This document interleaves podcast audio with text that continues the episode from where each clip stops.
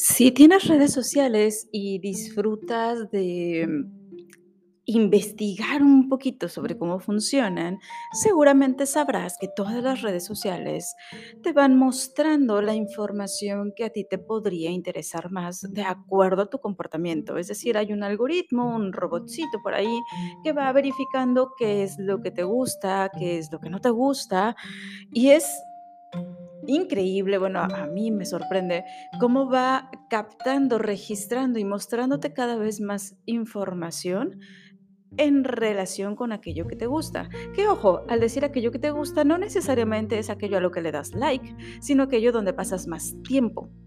¿Va? Si tú estás scrolleando, por ejemplo, si estás avanzando en tu feed, en tu red, y te detienes en algún comercial, algo llama la atención y te detienes ahí y, y puedes pasar 1.5 segundos, 2 segundos, es decir, haces una pequeña pausa, es algo que captó tu atención y eso lo detecta el algoritmo y entonces te empieza a mostrar más cosas similares. Es maravilloso, pero bueno, también es evidentemente un poquito riesgoso dado que solamente te va a mostrar de eso que está llamando la atención. La vida es un poco así todo aquello que te llama la atención, todo aquello en lo que te enfocas, es lo que más vas a empezar a notar. Es un poco como si todo a tu alrededor estuviera estructurado con un algoritmo un poco similar, aunque las cosas y el tiempo es distinto, ¿ok? pero te vas a ir rodeando, vas a ir em, acercándote cada vez más con cosas, con personas, generándote circunstancias alineadas con aquello que tú estás creyendo, con aquello que te estás, con lo que te estás enfocando. Ojo aquí, que ni siquiera es que te guste o que no te guste, simplemente en donde te enfocas, donde enfocas tu atención, ahí se expande, sea que te guste o que no te guste. Esto es algo bien interesante para tener presente. Pero bueno, hago todo este contexto por el comentario que voy a mencionar a continuación. En mi círculo cercano, al menos en mi círculo cercano, todos los empresarios, emprendedores que conozco son bien nerds. les encanta estar estudiando, les encanta estarse eh, formando cada vez más, invierten cantidad considerable de, de, dinero en ellos mismos porque sabemos que no hay mejor inversión, no hay inversión que genere un mayor porcentaje de retorno que la inversión en uno mismo. Y por ello, creo súper importante si es que tú eres de estas personas que también buscan mucho de estarse formando, de estar aprendiendo continuamente, que nos hagamos unas preguntas clave al momento de aprender. Yo, como te mencioné hace un momentito, no he conocido a un empresario exitoso que no guste de formarse o que no busque formarse. Es más, todavía dentro de ese círculo de personas con las cuales me he rodeado, hay un pequeño círculo dentro de este círculo que está muy enfocado no solamente en aprendizaje y formación de negocios, de finanzas, de marketing, de ventas, del desarrollo de su producto, de su mercado, de estrategias, etcétera, sino que además se focaliza muchísimo en desarrollo personal, en desarrollo de conciencia. Y creo que es, al menos desde mi propia concepción de éxito, quienes están mucho más avanzados. Porque mi definición de éxito tiene que ver con vivir plenamente, o sea, para mí el éxito es vivir plenamente disfrutando todas las experiencias que te puede estar brindando la vida. Desde un desde una, una esquina, desde un, ¿cómo podría decirlo? Una emoción de paz interior. Más allá de la felicidad, al menos lo que yo anhelo es tener esa paz interior en lo que me estoy focalizando.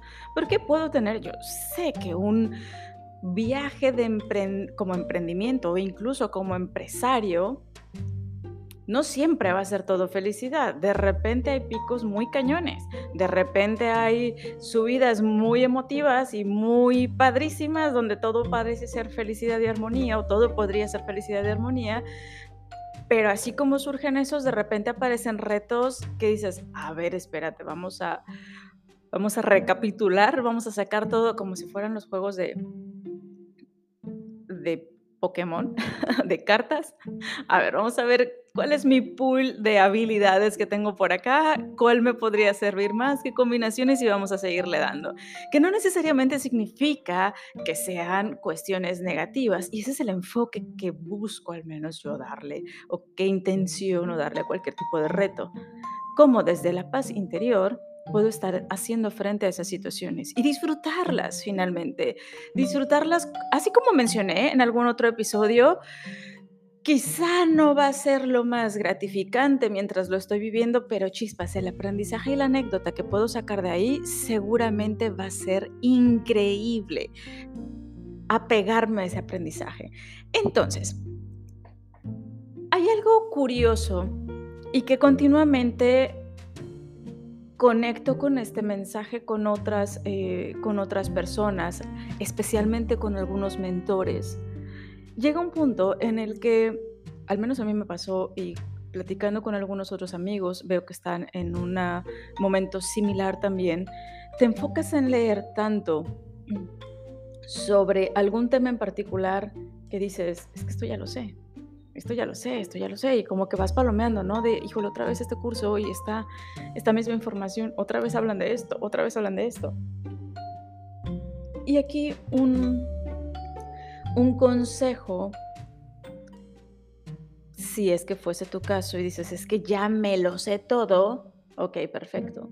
Vamos a basarnos en la Em, hipótesis, ¿ok? De que todo aprendizaje solamente es tal si ha detonado un efecto transformador en ti. Entonces, hazte estas preguntas, porque al final del día no se trata tanto de lo que sepas. Ya lo he comentado en algún otro episodio, yo me jactaba mucho de ser ese eh, mm, biblioteca ambulante de, ah, sí, ya he leído eso, sí, ya he leído lo otro, pero no tenía realmente un impacto en mi vida. Entonces, busca continuamente preguntarte no si ya lo sabes, sino si ya lo aplicaste. Y esa sería la primera pregunta. Cada vez que tú veas algo que sabes y que empieza el ego de repente por aquí arribita diciendo, ay, esto ya lo sé, bye, pregúntate, ok, ya lo apliqué. Y si ya lo aplicaste, entonces vete por la segunda pregunta de filtro para ir minimizando ese ego. ¿Lo apliqué con excelencia o podría mejorarlo de alguna manera? Y si ya lo aplicaste y lo aplicaste con excelencia, entonces vete a la tercera pregunta. ¿Tengo los resultados que espero? ¿Ya conseguí los resultados que esperaba en esta área, en este punto? Y si sí, perfecto. Entonces puedes obviar ya eso, podrías ya no revisarlo y pásate al siguiente tema, ya estás para otro nivel. Pero si cualquiera de estas preguntas es un no, date la oportunidad de poderlo vivir nuevamente. Porque es, es un poco como leer al principito una vez más, ¿sabes? No sé si lo has leído, que si no lo has leído te recomiendo muchísimo que lo hagas. Cada vez que lo lees, aun cuando sea un libro de cuentos, un libro para niños, te puedes quedar con una enseñanza completamente distinta. Puedes estar detectando, identificando cosas diferentes que puedes estar poniendo en práctica en tu vida. Porque el nivel de conciencia con el que puedes estar leyendo un libro, con el que puedes estar viendo un, entrenamiento lo que fuese, es diferente. ¿Ok? Aun cuando el curso, el temario, el libro, no sé, la grabación de la conferencia tal sea exactamente la misma, tu nivel de conciencia va a ser distinto. Entonces posiblemente aun cuando ya lo sabes porque lo escuchaste, lo viste, lo leíste hace un cierto tiempo, el que lo vuelvas a repasar te va a dar un mayor nivel de profundidad en el conocimiento que puede empezar a tocar ya procesos transformadores de tu vida. Puede que ahora sí estés listo, lista para ponerlo en práctica, para ponerlo en práctica con excelencia o para abrirte a ver esos resultados que estás esperando, aplicarlo y generar un par de ajustes en las tuercas que eran los necesarios para definitivamente empezar a cultivar esos resultados.